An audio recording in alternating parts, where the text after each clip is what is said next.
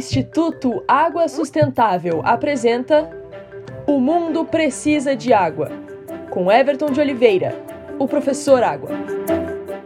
Saber usar bem o que quer que seja é fundamental. A utilização de fertilizantes é um dos inegáveis avanços para a produção agrícola, que é tão importante para uma população crescente no mundo todo.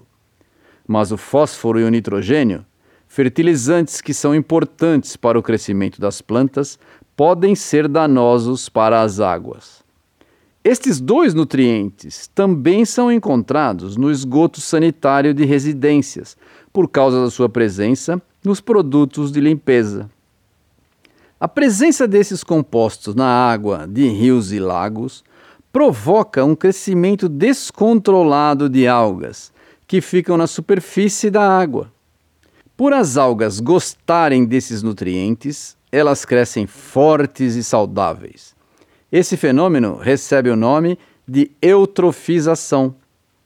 O crescimento descontrolado das algas cria uma espécie de cortina, de blackout na superfície da água, impedindo a entrada de luz, o que faz com que as plantas do fundo deixem de realizar fotossíntese, isto é, de produzir oxigênio. E sem oxigênio não há vida, como já sabemos. A consequência visível é a morte de peixes e animais aquáticos, além de prejudicar o turismo e a recreação. E ainda a água fica imprópria para o uso na irrigação. Saber as consequências do mau uso da água é o começo do caminho para se usar bem, o que é fundamental.